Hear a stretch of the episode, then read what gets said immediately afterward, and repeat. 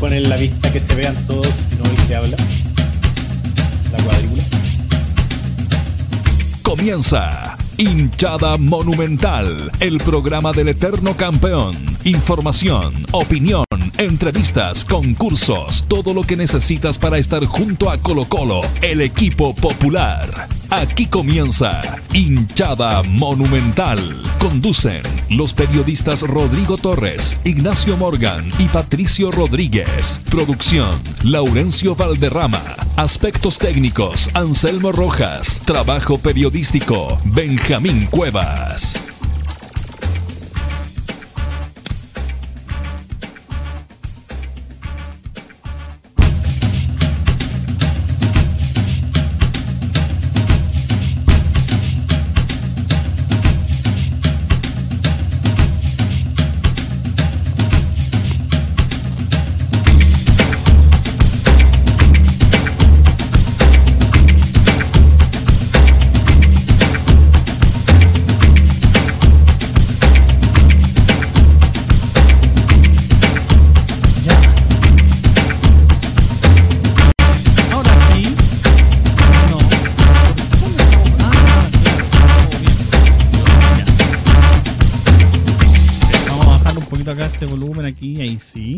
Al aire, Tulio. Estamos al aire, Tulio, sí, señora, sí, señor. ¿Cómo están? Buenas tardes. No soy el Pato Rodríguez. No, no soy el Pato Rodríguez. Pato Rodríguez es mucho más esbelto y mucho más guapo que yo. Eh, pero acá estamos. Le damos la bienvenida a todos los que ya se suman, a todos los que ya están al aire a través de Hinchada Monumental aquí en Radio Sport y en Radio Portales, como siempre, la primera de Chile. Hoy, con un poquito de dolor en el pecho, digamos las cosas como son. Porque la verdad es que lamentablemente, y digo lamentablemente porque podría haber sido de otra forma, hoy eh, lamentamos una derrota. Quizá una derrota que no duele tanto porque la verdad es que sigue siendo un torneo inventado y que de hecho no entrega absolutamente nada a quien lo gana. Pero nunca está de más ganarle a, a los rivales clásicos. Y en este caso, lamentablemente, se perdió frente a un rival clásico como es la Universidad Católica. Así que nada, pues, lamentablemente estamos acá un poquito más tristes, pero con la esperanza de que eh, al menos se tuvieron 62 minutos muy buenos, donde le pasamos por encima al, al principal equipo del torneo, al campeón vigente del torneo nacional. Y aquí estamos, pues. Aquí estamos, con un poquito más de esperanza respecto a lo que. a todo lo que pasó el año pasado. Y con bastante, bastante eh, ganas de que ya comience el torneo nacional. Así que sean todos bienvenidos a esta hinchada monumental de día martes 23 de marzo. En vivo e indirecto cuando ya son las 7 de la tarde con 4 minutos. Rodrigo Torres, ¿cómo estás? Buenas tardes. ¿Cómo está Chemito, Ignacio, Benja? Saludos a Pato, que por ahí debe andar en alguna de las zonas de Santiago manejando. Eh, y también bueno anunciar a toda la gente de Spotify, a la gente de YouTube que nos está viendo ahora. Hemos sumado Spotify, está YouTube, está Facebook, está Twitter, Radio Portales, Radio Sport, por muchas plataformas estamos ahora en vivo y en directo para hablarle a ustedes toda la semana aquí en Hinchada Monumental. Y si tú me preguntas la sensación, mira, eh, fue un partido Su sensación. fue sensación. Fue, tan, es tan extraño todo, es tan extraño porque, como dices tú, eh, aproximadamente 55 minutos de muy buena factura, de muy buena factura, pero también vienen cosas de cómo el, del- el desenlace que vino, eh, con todo el respeto que tienen muchos otros clubes, pero yo creo que en un tiempo tú le puedes hacer cuatro goles a cualquier equipo menos a Colo Colo. O sea, eh, eso llevándolo como al lado frío, ¿ah? estamos hablando del tema frío. A nadie le pueden hacer cuatro goles en un tiempo, a nadie a nadie. Entonces, tanto como el nivel de brillantez que demostró el equipo en 55 minutos y de pronto un desastre absoluto donde el técnico hace el mea culpa que, se, que, el error fue meterse mucho al área, muchas cosas independientes, pero el nivel de desconcentración de 0 a 100, porque esto fue de 0 a 100, o sea, cómo derrumbar todo en un segundo, yo en lo personal no sé si había visto otro partido donde se haya visto un nivel tan de desorganización eh, en tan poco tiempo. Yo creo que este, si Colo Colo el torneo pasado tenía récord, este también es un récord. O sea, ¿Cómo un nivel de desconcentración tan grande? Fue terrible eso. Eh, lo del tema Falcón vamos a ver ahora. Yo creo que han exagerado mucho. Han dicho como que los jugadores de la Católica no hacen nada, que el jugador de Católica no hizo nada. Hemos visto todos los videos que hay provocación, hay muchas cosas que se dijeron. Y, lo que coloqué en un Twitter. Eh, yo creo que es normal una expulsión en un partido de fútbol. Es parte del juego, por algo existen las tarjetas. Es parte del juego. Lo que no es normal y preocupa es que Quinteros, a pesar de todos, de todas eh, las advertencias que dijo, de todo lo que luchó por, por Barroso, de todo lo que se habló que Barroso no se fuera. Eh, hoy día todo ese incidente pesa mucho. En el desenlace del juego, el problema defensivo que fue terrible, o sea, fue, un chiste. Y, también que hoy día hay una expulsión y no tenemos defensa central. Entonces, para mí eso es anormal, en el sentido de que muchas veces he estado diciendo que lo que hacía falta está en evidencia lo que hacía falta, y hoy día nos encontramos con justamente el mismo problema que hacía falta. O sea, en todo este periodo no se resolvió algo básico.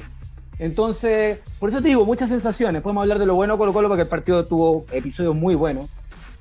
Lo pésimo, lo de Falcón y lo dirigencial. O sea, todo rebota una vez más. El tema dirigencial rebota y es protagonista. Eh, en ya ahora en la temporada 2021 quiere decir que no aprendimos absolutamente nada de lo que pasó Chile.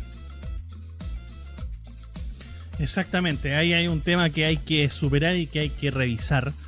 Eh, y de hecho, Nacho Morgan, ¿cómo estás? Buenas tardes. Creo que, y, lo vamos a escuchar en un ratito más cuando escuchemos a, Gustavo Quinteros, hay algo que nos va a penar mucho y que va a ser justamente consecuencia de esta expulsión de Maximiliano Falcón y de la lesión de Matías Saldivia, que ya vamos a conocer su detalle en un ratito más, es justamente el cuánta falta nos va a hacer un defensa central. ¿Cómo estás, Nacho? Buenas tardes. Hola, Chemo, ¿cómo estás? Rodrigo Benja a todos los amigos en las casas. Sí, eh, es muy preocupante la situación de, la defensa en general. Y me cuelgo de una frase que dijeron hoy día en una radio amiga, que cómo es posible que Colo Colo tenga que improvisar una formación, improvisar jugadores fuera de sus puestos en el debut del campeonato. O sea, ¿qué, qué pasó en este mes cuando, cuando se jugó el partido con la Universidad de Concepción el 21? ¿Qué se hizo durante todo este mes? No se planificó nada, no se buscaron reemplazantes, se sacaron jugadores en vez de traerlos, mejor dicho, se sacaron jugadores sin tener reemplazo para ellos.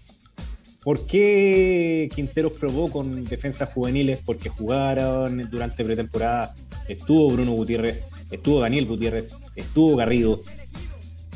Los tres centrales, ¿dónde está esa opción hoy día? ¿Por qué estamos hablando de que contra Calera se va a tener que retrasar César Fuentes a jugar como central, lo que ya me parece una locura porque lo que está haciendo César Fuentes en el medio es trascendental para Colo Colo.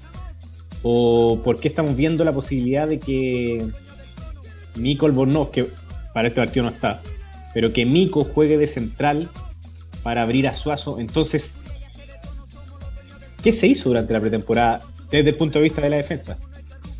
¿Por qué no se le puede dar la confianza a un joven? Católica nos acaba de dar ese ejemplo, nos metió tres juveniles, no tan juveniles, pero jugadores jóvenes con alta intensidad, eh, muy verticales. Nos dio un partido, nos terminaron dando un baile. Entonces, son dudas que, cree, que se van generando. También yo creo que los hinchas estamos bastante, no sé si nerviosos, estamos muy ansiosos porque queremos que lo que el terrible episodio del año pasado no se repita. Queremos ver a Colo Colo en la cancha.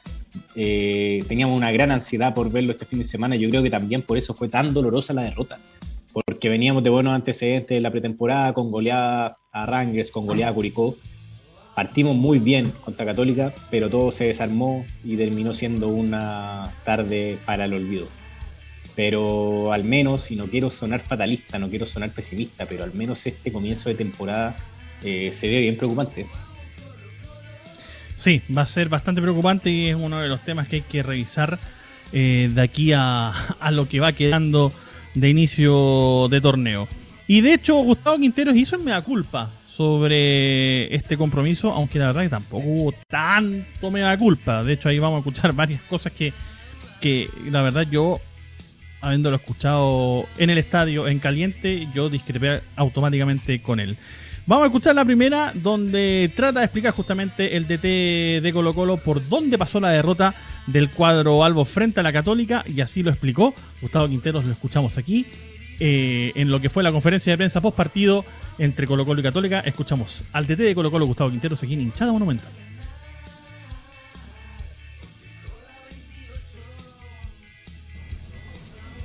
Bueno, yo creo que el partido nos faltó eh, aguantar el partido con la pelota. Hicimos dos goles de diferencia y, y le entregamos el balón al rival. Yo creo que eso fue el error. Nos falta experiencia en eso. Es un equipo que, que, que tiene que aprender a mantener la posesión, a defenderse con la pelota, no perderla tan fácil y evitar también, que era lo que habíamos previsto, ¿no? Eh, previo al partido, que ellos tenían, tenían mejor juego aéreo o gente por ahí más preparada para, o más alta o que tiene más eh, características de ganar juego aéreo. Entonces nos hicieron tres goles de cabeza y tres o dos, bueno, ahora. eh, y eso es lo que tenemos que mejorar, ¿no? Estar más sólidos en defender los centros de costado, hicieron gol de córner, hicieron gol de, de cabeza al segundo palo dos veces. Entonces, eh, creo que ese fue el análisis, ¿no? Nosotros creo que el primer tiempo, 25 30 minutos fueron muy buenos, así que eso nos da la posibilidad de ilusionarlos para, para lo que viene, ¿no? Rodrigo Torres da para ilusionarse para lo que viene, lo que se vio, tal como lo dijo Quinteros, hasta los 10 minutos del segundo tiempo. Mira, eh, claro, el gran error es muy distinto a la solidez defensiva que teníamos de Colo Colo en el torneo pasado, donde estaba Barroso y Falcón atrás, donde el equipo se podía meter un poco más en el área porque era muy fácil ganar pelotas aéreas, que, que Barroso era muy bueno en eso. Pero resulta que eh, yo no voy a juzgar a Quintero por este partido, pero se ve que Colo Colo, para que pueda hacer algo este torneo, claramente tiene que ser un equipo que físicamente va a tener que estar mejor que, todo el otro, que todos los equipos del fútbol chileno, porque Colo Colo va a tener que jugar de la mitad de cancha hacia arriba. La única opción que nosotros tenemos, yo creo, para poder sacar resultados, es jugar de la mitad de la cancha hacia arriba. Porque cuando nos metimos al, aire, al área, miren el desastre que quedó. Entonces, eh, si no vamos a tener centrales de categoría, a Colo Colo, ¿sabes lo que le queda, chiquillo? Jugar partidos perfectos y, como te digo, eh, hacer un equipo que tenga una presión muy grande sobre el rival y que no dejar al rival jugar en el fondo, como lo hicimos en el primer tiempo contra la Universidad Católica. Un equipo bastante adelantado, presionando a Católica en su área y Católica no, no, no tuvo herramientas para poder parar eso. Colo Colo iba, iba, tenía contragolpes veloces. Eh, entonces yo de este partido es el único camino, porque si es que queremos jugar de tú a tú con un equipo, claramente los defensivos nos van a hacer otros cuatro goles más. Entonces, por lo que hay hoy, es un equipo que tiene que reforzarse en el medio campo y en la delantera. O sea, ahí es donde tiene que estar. Pero nosotros ya demostramos que combo a combo, con esta defensa, Colo Colo aspira, yo creo, con una Copa Sudamericana solamente. ¿ah? Con lo que hay hoy día. Una Copa Sudamericana yo creo que podemos aspirar, pero a pelear el título de una Copa Libertadores no, porque no, no, no vemos un equilibrio. Eh, la tan famosa columna vertebral, ¿no, chiquillos? La columna vertebral que tanto se habla en el fútbol y que tan cierta hay. Eh, y aquí uno ve la chambonada tremenda de la dirigencia en sacar a, a Barroso. O sea, es una cosa te, eh, terrible lo que pasó. Y, y, más encima el técnico diciendo que no se vaya. O sea, no tiene explicación. Y, y, y no solo eso, más encima ahí muestran que la gente blanco y negro ni siquiera tiene cabeza desde el término comunicacional. Si uno ve que hay un conflicto no solo interno, no solo con el DT, y también con los hinchas, lo primero que tuviste haber hecho es que sacas a Barroso después de todo lo que sucedió, compadre, trae al central al tiro. O sea, comunicación cero, manejo cero. Tráete al central de una, de una. Y listo, Es y cierra de el. hecho- ¿Mm? De, de hecho, Rodrigo, no sé, y lo dijimos nosotros en la transmisión del partido el día domingo. Branco Ampuero era el central que venía a Colo Colo. Y Católica a último minuto levantó eh, ese- esa contratación. Le levantó a Colo Colo la contratación porque Branco Ampuero estaba cerrado. Ahí estaba el central que nos hacía falta. Y que nos va a hacer falta todavía, Rodrigo. Aparte, es que- es que- es que- eh, disculpa, Ignacio, pero es que si estamos con esa, esa mesa de comisión fútbol que, que no sé si alguien ha jugado a la pelota, si estamos con eso que tenemos que contratar a un jugador urgente y le dice, oye, mira, espérate hasta el próximo viernes, y hoy día es el lunes, o sea, ni siquiera viene, hasta el próximo viernes para ver si tenemos los votos, para ver si te contratamos. O sea, Colo Colo hoy día no está diseñado para dar un golpe en nada en contrataciones. O sea, en nada. Tú esperáis 5 o 7 días y ya llegó Católica, habló con el jugador cara a cara y ya lo, como lo hacía antiguamente el guatón Vergara, pues llegaba con un maletín, abría el maletín con plata, loco, esto es tuyo, pero te vaya ahora. Y con el contrato ahí.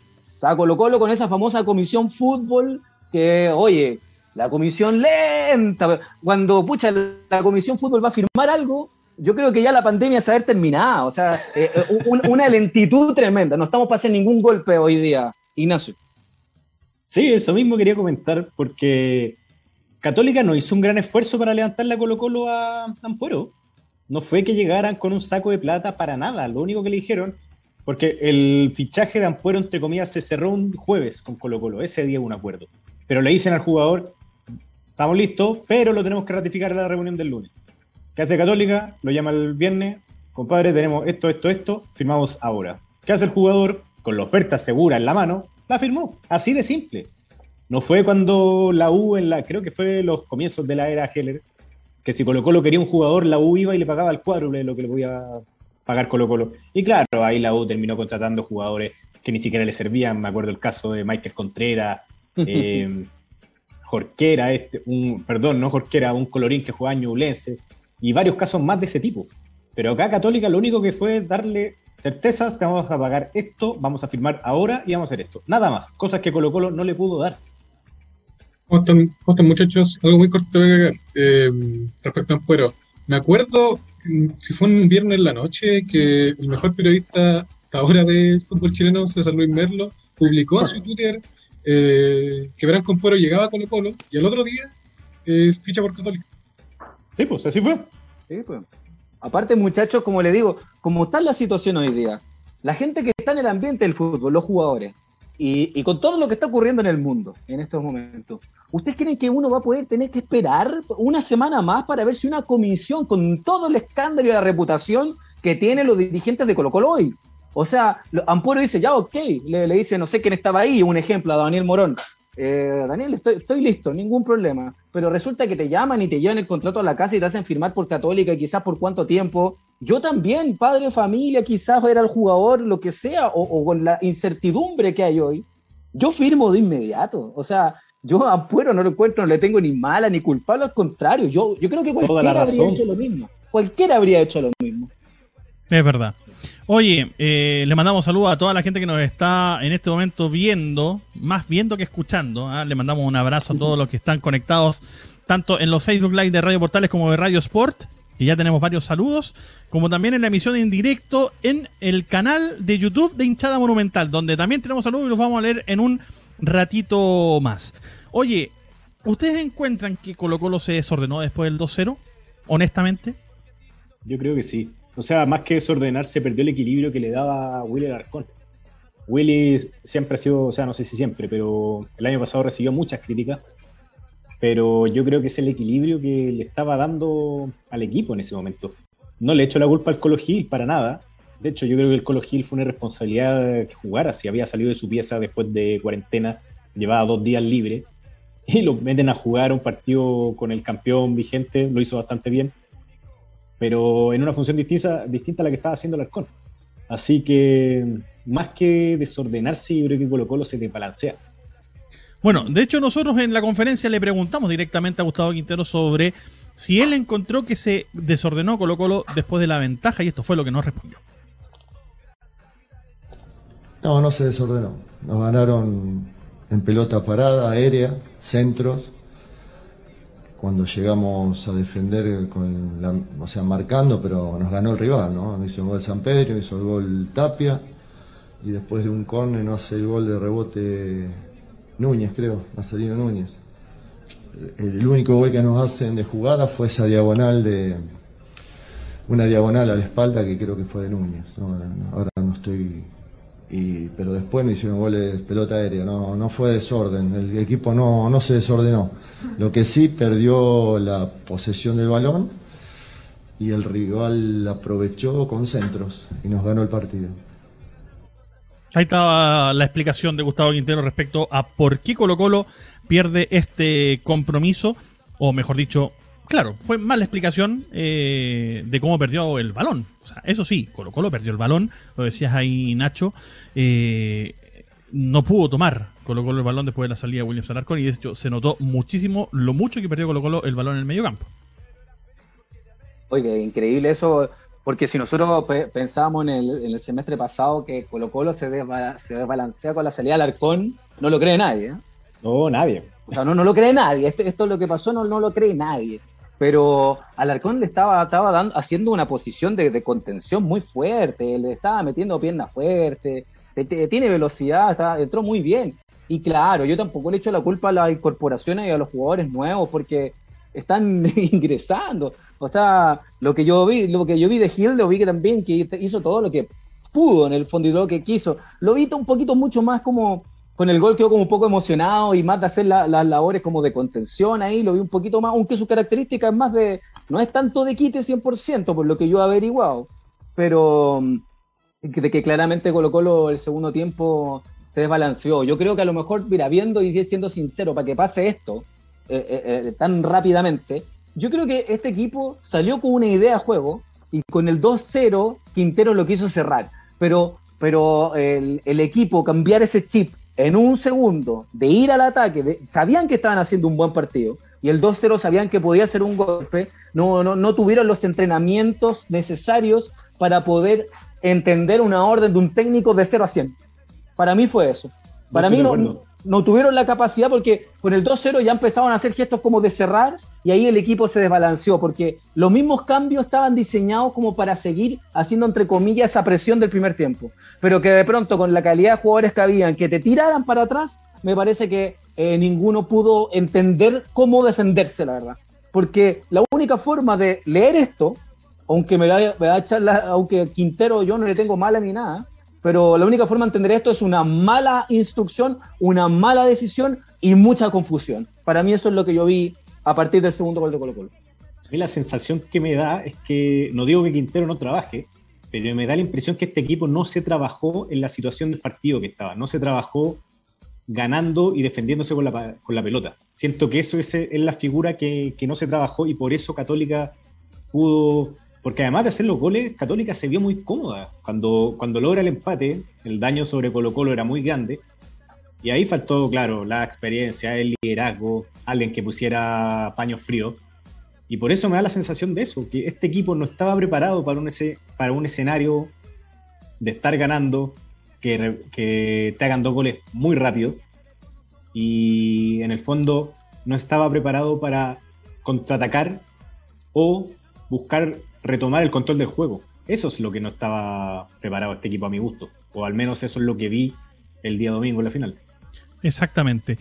Eh, Gustavo Quinteros también habló, y esta es la última que vamos a escuchar de la conferencia de prensa del día domingo, habló sobre lo que destacó de Colo Colo en ese compromiso y por dónde pasó la derrota. Gustavo Quinteros aquí en hinchada monumental. Ya pues Gustavito, venga para acá, por favor, hable. bueno, lo que dije, creo que un muy buen primer tiempo, con buen juego, con situaciones de gol a favor, pocas situaciones en contra y ese fue lo que, lo que destaco, haber hecho dos goles contra un rival difícil, complicado, fue el último campeón y que viene ya jugando mucho tiempo juntos y bueno, y después la pérdida de la posesión del balón, de la tenencia, no meternos digamos defender adentro del área en centro de costado fue un error garrafal porque eso lo habíamos previsto que el rival tenía muy buen juego aéreo en ataque. Ahí estaba entonces la última de Gustavo Quintero justamente hablando de por dónde pasó la derrota principalmente y, lo decía ahí en la última parte de, esa cuña en video eh, en donde lamentablemente para, para Colo Católica aprovechó muchísimo y muy bien, hay que reconocerlo, los balones parados. Y el Lulia West tuvo un segundo aire, eh, sobre todo después de la salida. El Chapa fue en salida. Y de hecho uno se preguntaba por qué saca el Chapa. Después el día lunes subimos que había tenido que salir por lesión. Eh, y uno se preguntaba por qué sale el Chapa, que era hasta ese momento el mejor jugador de Católica. Y, cuando resulta que Lulia West encontró los espacios que no había encontrado en el primer tiempo y nos dio vuelta al partido. Pero bueno, lamentablemente las cosas son así. Ah, son las cosas del Hurgol, como diría cierto, cierto ET. Oye, Chemito, nos está viendo harta gente también a través de YouTube. Con, el, este, con este debut, así que un saludito buena, y aquí hay algo súper chistoso. El primer debut. El primer debut, y, y dijo que Falcón con Huerta, si hacen las pases, sería Falcón y el soldado del invierno. Mira Oye, que... le, le- le damos, le damos algunos mensajes. Raiden Miloscorp. Pero Falcón y Huerta ya hicieron las pases de ahí, la serie Falcón y el Soldado de Invierno, claro. Oye, Quintero ratoneó cuando pudo asegurar el partido. La verdad es que yo creo, y coincido en esa con Quinteros, no supo cerrar el partido. No, Colo Colo no supo cómo jugar la Católica eh, en ventaja y no supo cómo cerrar el partido cerrándolo despacio. Se abrió demasiado, perdió el balón y al entregarle el balón a Católica fue ahí donde terminamos eh, perdiendo ese, ese ese partido. Saludos al, al Peluca Torres, no pone ahí Rey de Milos. Vale, vale, vale. Hoy, Felipe Villablanca, buenas, ¿se sabe algo de la sanción de Falcón? No, todavía nada. A las 6 empezaba la. Sí, y generalmente sí. es largo. Hay muchos casos además. De hecho, hay que revisar todas las sanciones que quedaron pendientes del año pasado. De hecho, la NFP hoy día en la mañana liberó un, un PDF eh, en donde se encargaron justamente de, de marcar en negrita abajo al final de la hoja de que ese PDF no significaba, eh, ¿cómo podríamos decir? Que esa fuera la sanción. No, no, no, se- no significaba notificación, sino que Claro. esos eran los casos que se iban a revisar hoy eh, para ver si se seguían, si se levantaban o no. Eh, Do- fuera- tenemos fuera volados y al PF. Ah, bueno, sí, exactamente. A volados y al PF. Oye, imagínate en la NFP ahora, eh, deben estar todos mal genio porque les tocó trabajar. Imagínate. Claro, que estar. Pobrecitos. Eh, Diego Godo Rodríguez, es aún más triste cuando se ve el nivel que está mostrando Insaurralde Independiente. Dejamos ir a dos centrales de gran categoría, nos dice. Pero no, no estoy de acuerdo con eso. O sea, sí, Insaurral está mostrando un muy buen nivel, pero en Colo Colo no lo mostró. No, Sí, no niego que, no niego que es un gran jugador, que fue un gran jugador, en Boca la rompió, pero su último año en Colo Colo fue súper bajo, no estaba ni ahí, Sí, desde eso mi punto de vista. Oye, Chemito, también aquí, ya que, bueno, próximamente vamos a decir una noticia importante, pero esta parte de expansión que estamos más medio, hay mucha gente escribiendo también en el Facebook de hinchada monumental, ya no, no, ya no lo podemos dejar de Hoy de sorpresa. ¿ah? veras, voy a tener ¿Ah? que. Espera, espera, que Y tengo también que en el Facebook estamos también ahí transmitiendo los partidos Colo Colo, pues estaba usted, Chemito, ahí relatando el fin de semana. Entonces la gente todavía no lo ¿Cómo, anunciamos cómo- hasta la cómo me veía en cámara? Bien, pues maestro. ¿ah? ¿Cómo- Un poco cómo enojado al me veía final, en-. ¿Cómo me veía en Canal 3? ¿Ah? Un poco enojado, sí, se veía al final, pero, Sí, pero obvio, está estábamos todos igual. Oiga, pero eh, no vamos a anunciar todavía, porque, pero hay algo importante que porque nos hemos ampliado, estamos haciendo más cosas, ya no nos podemos hacer los giles con el Facebook, así que muchas gracias por todos los comentarios que están ahí, y se viene algo bueno, algo y bueno y grande, chiquillos. Exactamente, así que ahí atentos a la jugada a todos los que nos siguen. Y de hecho, oye, sí, tenemos harto saludo también en el Sí. face, en el en el muro de la transmisión de Facebook Live de Hinchada Monumental. Eh, Daniel Rendamal, saludos desde Lampa, en la oficina. Este, este año le tengo fe al Popular. ¿Ah? Muchos, muchos, muchos tenemos fe al Popular. Fernando López, hola, ¿cómo están? Tremendo programa. Saludos también ahí, saludos para usted. Juan Carlos Rocha, Alarcón tenía controlado a Wed. Coincido. De hecho, Sí, sale Williams Alarcón se suelta web y nos vacunaron como quisieron. Eh, hola a todos, nos dice Elitox Lisset. Hola a todos, genial escucharlos aquí. La culpa fue de Quinteros en la lectura del partido. Y Diego Rodríguez nos dice, para mí la salida de Alarcón no es tan relevante como la entrada de Marcelino Núñez. Antes de su- ingreso la UC tenía tres volantes muy pasivos en creación. Eso hace la diferencia que termina desordenándonos. Eso es verdad. Eh, y oye, saludos a Moisés Sandoval. Aguante Colo Colo, Rodrigo de Pozo Almonte. Saludos de la primera. Grande, grande. A Gaucho. Oye, Deberíamos. Gaucho, hola, Tabacán la Copa Libertadores que tiene ahí al fondo. Oye, ¿qué es eso de hecho, Rodrigo Torres? A ver si lo puede mostrar, por favor. Sí, acá está, por la Copa Libertadores, chiquillo. Ahí en Twitter coloqué, pero usted sabe que yo ando buscando chiches colocolinos de todos lados por Facebook y es que encontré aquí a los chiquillos. A ver, déjame ver. Mejor no le vamos a dar publicidad hasta que les interese a ellos ser parte de esto, de este programa, ¿no es cierto? Sí, pues. Que pasen- que sean que parte, que sean parte hinchada monumental primero, porque ahora van a tener la posibilidad. Mucha gente, si ustedes tienen alguna cosa que quieran promocionar, podemos hoy día ser parte porque hinchada monumental está en crecimiento. Se viene una enorme noticia. Ya pronto vamos a ver, querido Chemito, pero es una hermosa réplica de la, nuestra querida Copa Libertadores. ¿ah? Está Hermosa. ¿eh? está como para comprarla y ponerla acá al fondo. jun- ahí, Uh, sería vamos, vamos a- ahí, sacamos a Wilson, sacamos la- las chelas que tenemos acá atrásito y, poner, y la copa. y ponemos la copa ahí. Oye. Rodrigo, a Rodrigo le falta la, la pura estatua de chamaco y completa la, la colección. ¿eh? Oye, Sí, la estatua oye. chamaco que entre paréntesis la tienen guardadita ¿ah? para, Sí, cuan- bueno. para que cuando vuelva el público al Estadio Monumental se inaugure como debe ser esa estatua de Chamaco Valdés. Oiga, chiquillo, el aviso también que bueno, vuelve el show de gol el próximo lunes. Y lo que dijo el Benja está bien, me cambié de casa, no tengo idea dónde voy a colocar todo el, el- el altar colocolino, pero Oiga, sí, yo le iba a el preguntar el otro día, de hecho, pared completa y absolutamente blanca. Y usted que de hecho eh, tiene más camisetas que yo, yo tengo poquitas acá, yo tengo la- las dos de este año nomás y la que tengo puesta. Y sería todo. Y el resto yo las he ido regalando para rifas y cosas así. Pero oiga, usted tenía, tenía ahí un... Ah, ¿qué pasó? Maximiliano Falcón recibió cuatro fechas de castigo tras la expulsión ante la UC. Y informa Listo, el más la- colega. más la Christopher apelación van a ser tres, como yo decía. Sí, claro. Más. O sea, de ahí a que la bajen, a menos que apele Colo Colo, utilizando las imágenes de lo que fue lo que mostramos hoy día en la mañana, que de hecho nosotros lo subimos a Twitter, eh, en la cuenta hinchada monumental, eh, donde se ve justamente a Valver Huerta gritándole cosas a, a Falcón, antes de que Falcón justamente fuera a pegarle. Ahora, esto hay que dividirlo, porque una cosa es la, es la suspensión por la expulsión directa, por la agresión a, a Catuto Rebolledo, y otra es el agregar las fechas por haberle pegado justamente a, a Valver Huerta. Así que Al ahí, soldado del invierno, claro. al soldado de invierno, claro. en fin. Oye, Eh, pero si, si lo suspenden cuatro fechas, volvería para el Superclásico. Exactamente, Justo para- eso sí. Claro. Justo, justo para el superclásico volvería, si, si es que no apela Colo Colo.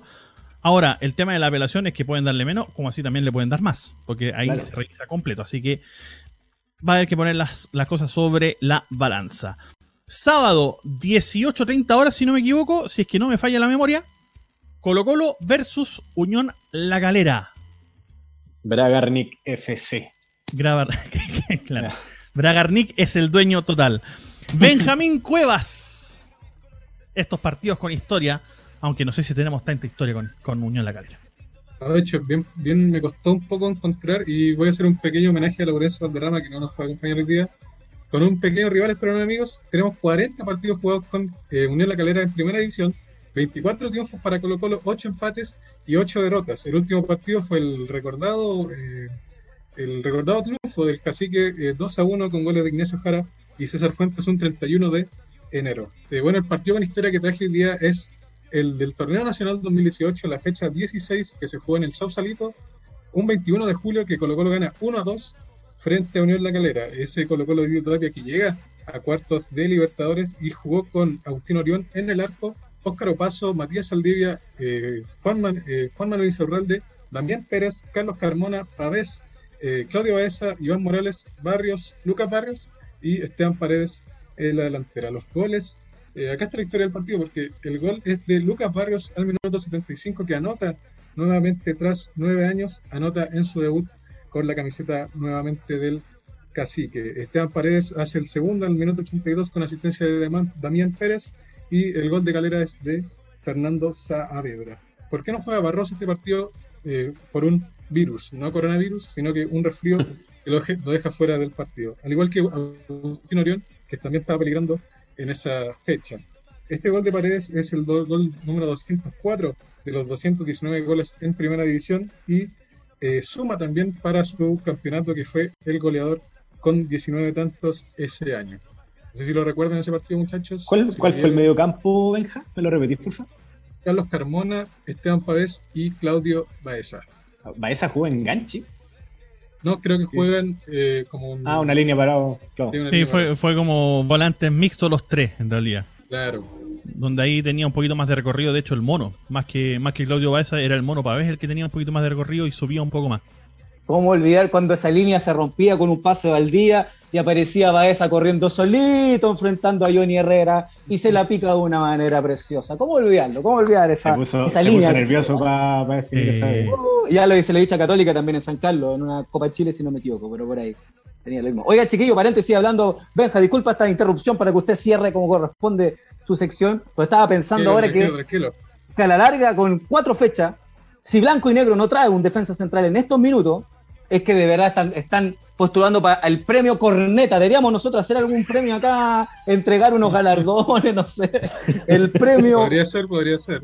Al- a la dirigencia más mala que hay en Chile. A la larga, Falcón, yo insisto, entre Mm. comillas, uno va a decir, mira la estupidez que está diciendo Rodrigo. Nos hizo un favor. ¿Saben por qué? Porque si es que Falcón sigue jugando, no, no habían traído a ningún central estos gallos. Así que, Falcón, a recuperarse. Acá hay mensajes extraoficiales que dicen que Colo Colo no va a apelar. No me extrañaría. No me extrañaría. Eh, pero si es que no, compadre, todos cometemos errores, te necesitamos para lo que venga. Va, va a debutar en el clásico, en el torneo. Y lo importante es que ojalá se traiga el, el defensa central. Disculpa, querido Benja. Ah, tranquilo. Eh, Para este partido ahí no encontré el dato exacto de cuánto público va a esa fecha, sino que hay un aforo de 12.000 personas, 2.500 para Colo Colo. Eh, los cambios de este partido fue Jaime Pajarito Valdés, que creo hace un partidazo y le da el resultado a Colo Colo. Entra César Pinares, eh, que jugó en Colo Colo sin pena ni gloria, y Gonzalo Fierro al minuto 93, que es el último campeonato que juega el capitán en Colo Colo. Lo que daríamos hoy día como por un jugador como Fierro. Hoy sí. Claro, y tanto que Fierro, mataba. Fierro en su mejor momento, hubiese, pero se hubiese relamido los bigotes por la banda derecha. Digamos las De hecho, cosas cuando- como son. Cuando el Benja dijo que Valdés entró en el segundo tiempo, me dieron ganas de llorar.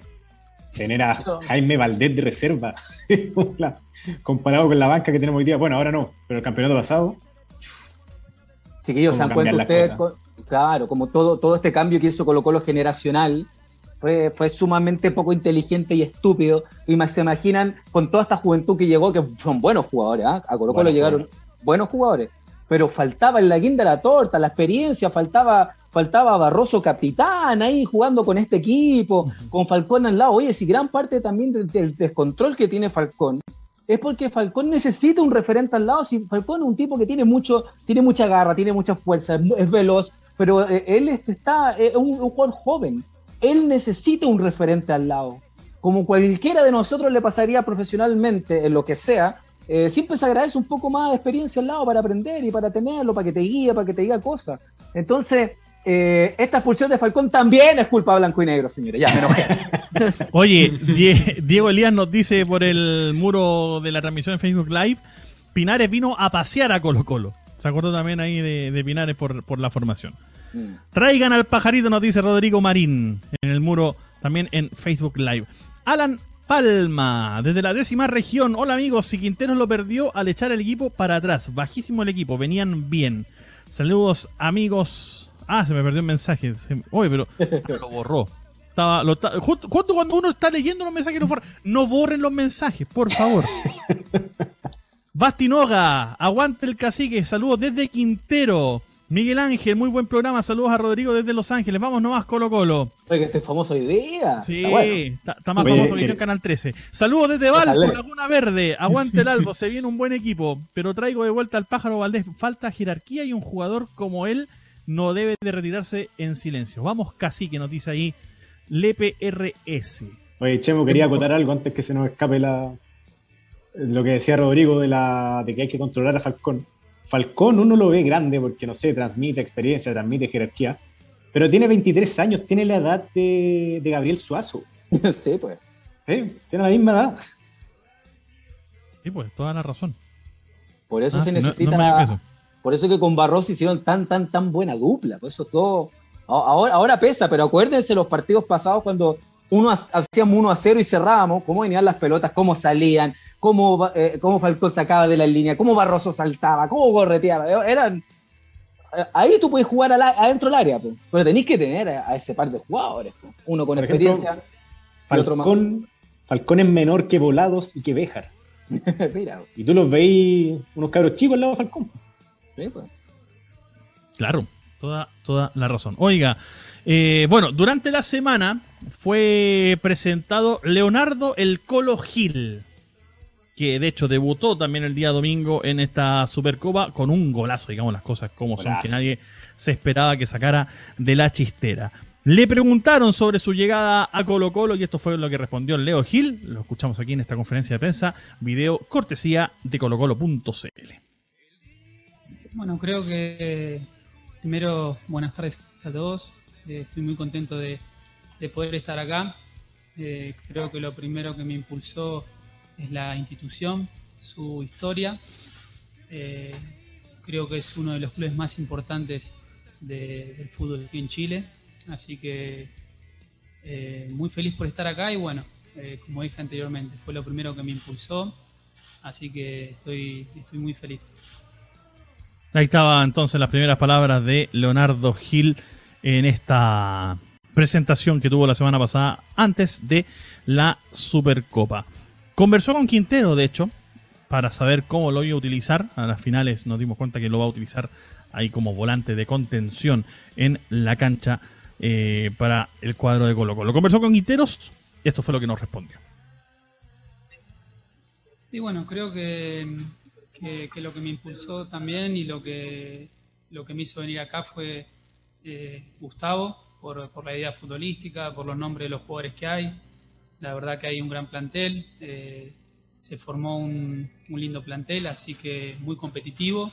Y bueno, creo que, que eso también es un, es un empuje a, a, mi llegada aquí, ¿no? Entonces creo que, que, que, con mis compañeros trataremos siempre de poder hacerlo mejor. Y en lo personal, eh, mis objetivos son poder ayudar al equipo eh, de, de, desde el lugar que me toque eh, vine a este club para, para, sumar, para dar lo mejor y para tratar de conseguir cosas importantes.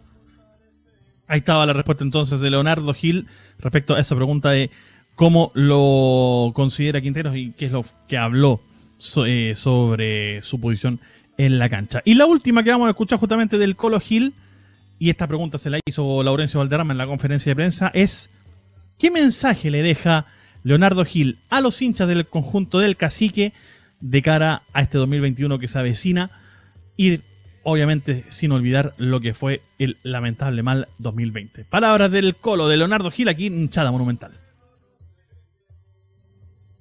Bueno, el mensaje que le puedo dejar al hincha es que eh, en el fútbol pueden pasar muchas cosas y el fútbol eh, va cambiando cada momento. Eh, lo que pasó ya pasó.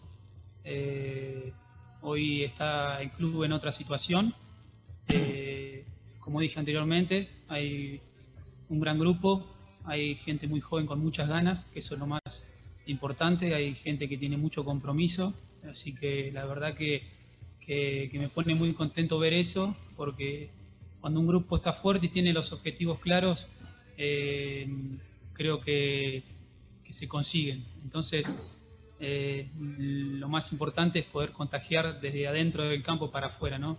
eh, que depositen esa confianza en nosotros, que nosotros trataremos siempre de, de, de, dar lo mejor por este club, ¿no? Rodrigo Torres, estas palabras del Colo Gil en su presentación, sobre todo apuntando al, al hincha. Mira, el Colo Gil lo necesitábamos, pues sea, se nota que es un tipo serio. ¿eh? A mí me gustó cuando ingresó porque dije, este tiene cara malo.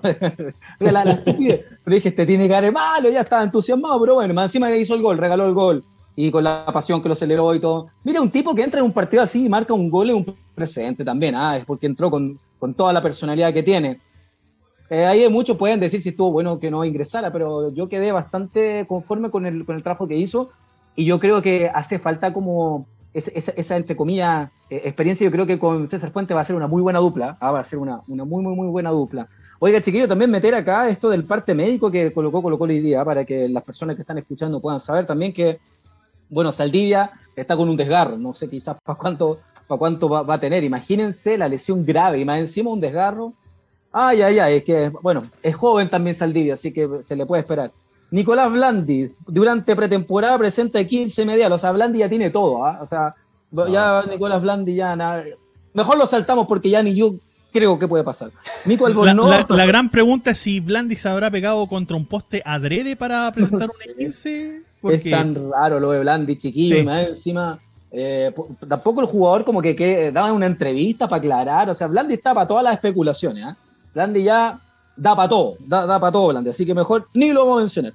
Mico Albornoz, eh, durante la pretemporada, un desgarro, dice ahí. Bueno, en, el, en, la pierna izquierda actualmente se encuentra en rehabilitación kinesiológica y Óscar Opaso, cuarto mes de evolución de cirugía. Imagínense, chiquillo, el plantel que tenemos y, bueno, si tuviéramos a Saldivia, todo mejoraría un poquito más, pero bueno, está complicada la cosa y, lo, y lo del Colo Gil, bueno, toda la fe para él, que le, va, que le vaya muy bien. Y con todas estas urgencias que ha tenido Colo Colo, eh, ojalá un canterano pueda hacer un, un descubrimiento de Quinteros eh, para que en estos momentos malos donde necesitamos más jugadores y que por favor Blanco y Negro traiga también un, un defensa central de experiencia, ¿no? No hace falta, no hace falta alguien ahí que muestre la jineta, que tenga la experiencia. Y también yo creo que un jugador con experiencia en este Colo Colo se va a sentir muy bien también, ¿ah? se va a sentir muy, muy bien. Es la oportunidad de contratar Blanco y Negro. Han traído buenos jugadores hasta el momento, pero falta un... No vamos a ninguna parte, chiquillo. A, una Copa Sudamericana. No, no, no, no creo que tengamos la ilusión de poder pelear un torneo. Bueno, de hecho, eh, hay tres nombres que están sonando eh, en, en blanco y negro para poder sumarse como el próximo defensor central, si podemos decir así, del cuadro del cacique. Pero hay uno que corre con muchísima ventaja. Y que entró por los palos, porque de hecho hasta la semana pasada ni siquiera se le mencionaba, que es Leonardo Coelho. ¿Ah? Jugador brasileño, 27 años, que juega ¿Hijo de, padre, ¿Hijo de Pablo o no? Capacito, no tengo idea. Que eh, eh, mira, es tan desconocido que este nombre comenzó a sonar recién hoy. Porque los que sonaban eran dos: un uruguayo, Emiliano Amor, y un argentino, Fra- Fabricio Formiliano. Perdón, al revés. Formiliano uruguayo, Emiliano Amor argentino, ahí sí. Y apareció este brasileño que apareció con fuerza ayer. Ayer se supo este nombre de eh, Leonardo Coelho, defensor de 27 años, que hoy está militando en el Fénix uruguayo. Se formó en el Santos, jugó también en Gremio y desde allí saltó al fútbol uruguayo. Eh, reconoció, de hecho, contacto con Colo Colo desde hace varias semanas, se lo tenían guardadito, y dicen que este nombre es responsabilidad exclusiva de José Daniel Morón, que fue es. él quien lo movió para que llegue hoy al cuadro de Colo Colo y que se está subiendo por los palos y está pasando por encima de Formiliano y de Amor. Así que anoten ese nombre, Leonardo Coelho, 27 años, actualmente en el Fénix del Uruguay, que podría, ¿por qué no?, ser el próximo defensa central del cuadro de Colo Colo, sería, si es que llega, toquemos madera, la sexta contratación del cuadro, Alfa. Oye, tiene Sí, una carrera muy, muy rara, Coelho, porque ha estado en 10 clubes, en 8 años de, de profesionalismo, pero yo he hablado con amigos uruguayos y todos me dicen que ha sido el mejor central de- del año, del 2020, después De de, hecho- Peluca De hecho, ahí está, sí, yo estaba viendo recién una nota de la prensa uruguaya y decía, y remarcaban a Coelho por ser el primer defensor, defensor, en marcar un hat-trick en un partido de fútbol del, del torneo uruguayo. Mira. además de goleador. Claro. Lo que me preocupa, eso sí, más que preocupa, inquieta, que mm, Quintero está buscando un central del perfil Barroso, como más ordenado, más elegante, eh, más seguro. El- al final el central vieja escuela, el que te da la salida y todo. Pero uno El que lee ordena al loco, en realidad. Claro, el que ordena al loco. Pero tú ves las características de Coelho, de lo que se comenta él, porque yo en el video Chop nunca me voy a fijar. Pero lo que se comenta en la prensa uruguaya es que es un jugador con mucha salida, mucha rem- remarcan eso, mucha salida. Que le gusta, le gusta pasar al ataque, que le gusta romper líneas. Y tú leí eso y es como, chucha, Un Falcón más. Falcón también, pues entonces tener dos, dos centrales de las mismas características también es peligroso. Es verdad. Oiga, eh, complicado el tema entonces, porque al Sale más final... que Patricio Rodríguez, dicen por ahí. ¿ah? Pero yo en el juego, en el juego. Ay, ay, ay.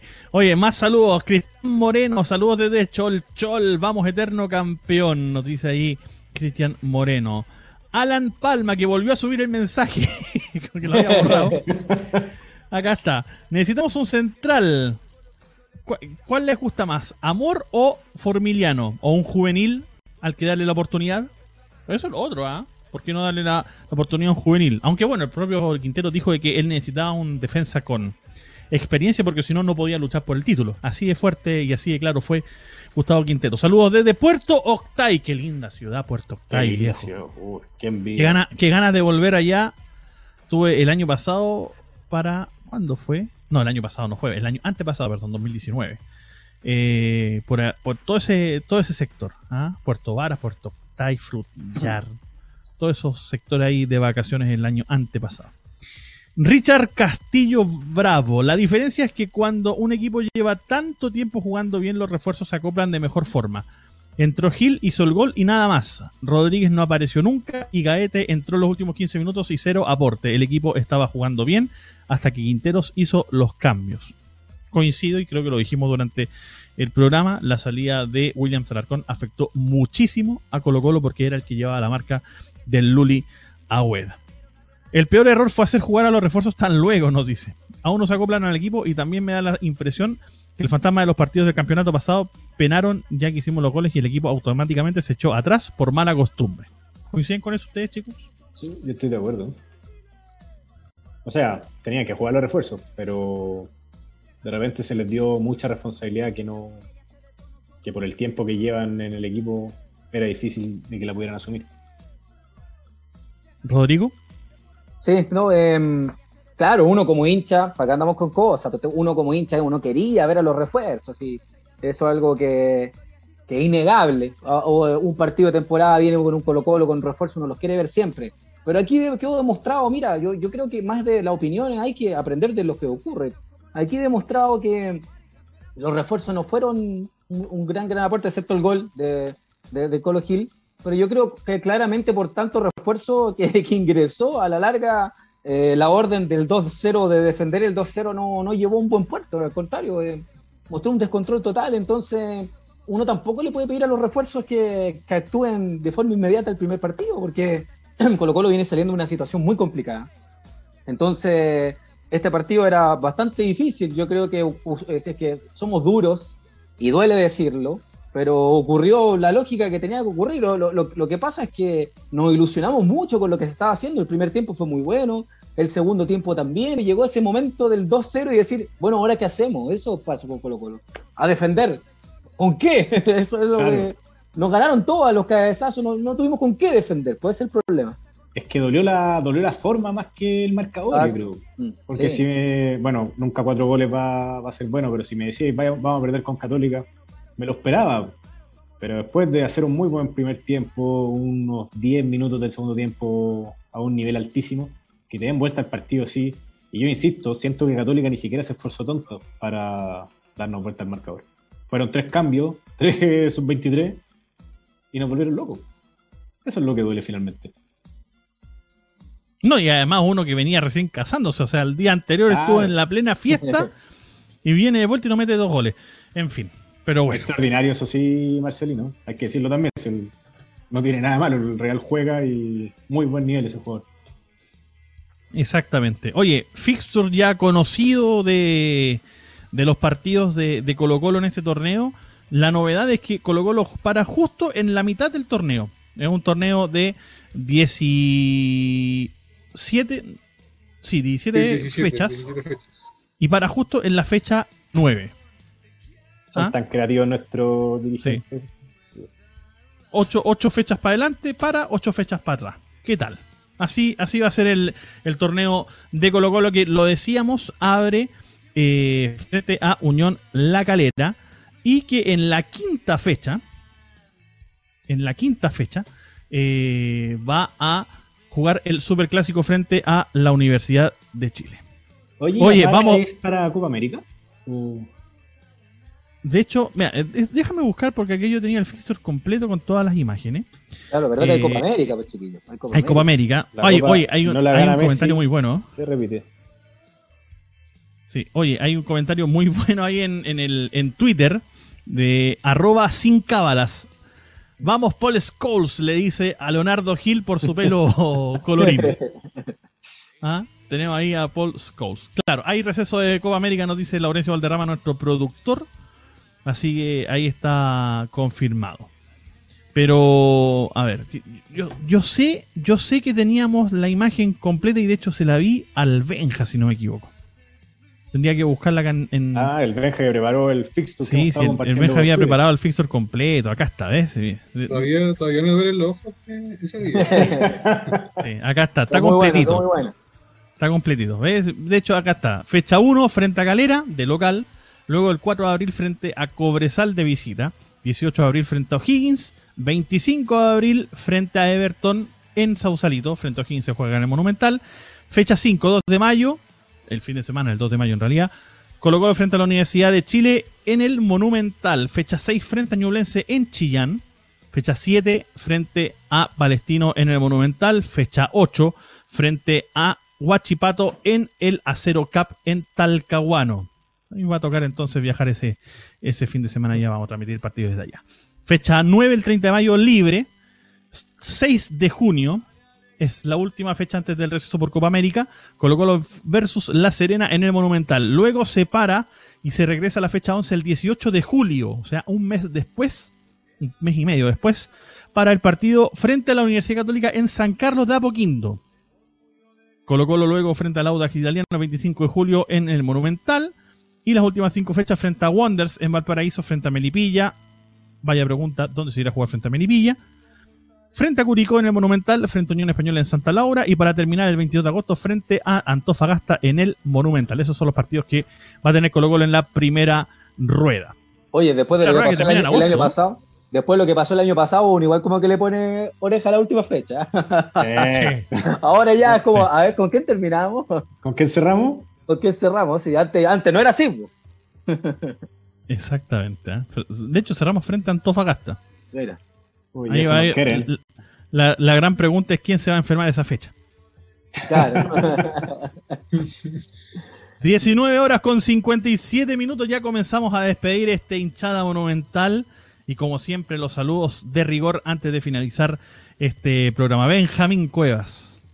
Hay un datito futbolero antes de cerrar. Eh, Jefferson Farfán vuelve a Alianza Lima, el club que lo formó.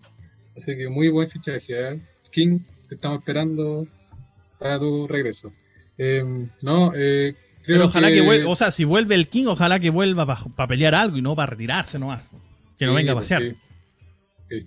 Eh, eh, bueno, lo que decían los muchachos durante todo el programa, eh, una, una gestión pésima de Blanco y Negro, creo que con la expulsión de Maxi Falcón se va a notar mucho la salida de Barroso y la ausencia de un central más, y deberían eh, hacer lo posible para cerrar pronto un central, pareciera que están pidiéndolos por delivery, negociando a los centrales.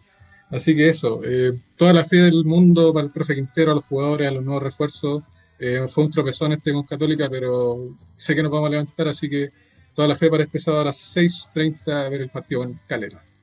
Ojalá que no lleguen por delivery los hinchas, o sea, perdón, los, los refuerzos, si no, sábado y domingo no va a llegar ninguno. Ignacio Morgan. Eh, nada, eh, la fe sigue intacta, dolió la derrota, pero yo lo único que quiero pedir es espacio para los juveniles. No cortémosla con las fórmulas de improvisar jugadores fuera de posiciones. Eh, nuestros cadetes llevan años formándose, por lo menos ocho años en el club, saben perfectamente lo que es Colo Colo, saben perfectamente lo que pesa la camiseta de Colo Colo y cómo debe jugar un jugador formado en Colo Colo, que es lo más importante. Entonces, si no está Peluca, Jason Rojas y Dani Gutiérrez, mi dupla del fin de semana. O Jason Rojas con, con Garrido o con el mismo Bruno Gutiérrez. Pero que jueguen los juveniles. Ya cortémosla con la improvisación, cortémosle con. O sea, paremos de, de cortarle la ala a nuestros jugadores. Que jueguen los juveniles. Fue la elección que, una de las grandes elecciones que tuvimos en eh, 2021-2020. Y estamos empezando un torneo. Corramos riesgo. Vamos con los juveniles. Exactamente, hay que darle tiraje a la cantera. Don Rodrigo Torres, sus palabras al cierre. Bueno, mandar un saludo a toda la inmensa hinchada monumental que nos está mirando, escuchando por todas partes. Eh, va a estar esto en Spotify el día de mañana. Y la, para la próxima semana tenemos una excelente noticia para todos ustedes, los hinchas colocolinos. Yo estoy ansioso que llegue la próxima semana, que le vamos a decir una noticia impecable. Y lo de Colo Colo, yo estoy con Ignacio, esta es la primera fecha. Eh, que, eh, que le den la oportunidad a, a- a juveniles para que estén ahí. Yo, yo creo que es un buen momento eh, en estos partidos que viene para probar ahí otro defensa central, eh, porque después quizás cuando lleguen los refuerzos y Falcón ya esté jugando, vamos a tener una alternativa buena ahí para poder hacerlo, sino eh, con el que venga, si es que viene, no podemos tampoco estar todo el tiempo pensando en ello, necesitamos una alternativa ahí y estoy 100% de acuerdo con que juegue un juvenil en esa zona ese fin de semana. Así que chiquillos, un abrazo grande, muchas gracias por la, por la sintonía, por lo que escucharon, por todo, y que gane Colo Colo este fin de semana, ahí vamos a estar con muchas ganas viendo a nuestro querido popular. Vamos Colo Colo, vamos Colo Colo. Vamos Colo Colo. El recordatorio entonces, este sábado 18.30 horas en el Estadio Monumental debuta Colo Colo en el torneo nacional frente a Unión La Calera. Será transmisión de Estadio Portales, tanto por Radio Portales como por Radio Sport. Lamentablemente no será mi relato porque a mí me toca relatar a Católica, pero bueno, ahí no queda de otra, porque vamos a hacerle. Sí, ahí pautazo manda. Nos encontramos el próximo martes nosotros, ojalá para comentar una victoria, ojalá también merecida y clara, profunda, tal como lo fue en el último partido que los enfrentamos al conjunto galerano.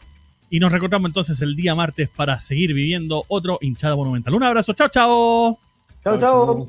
Gracias.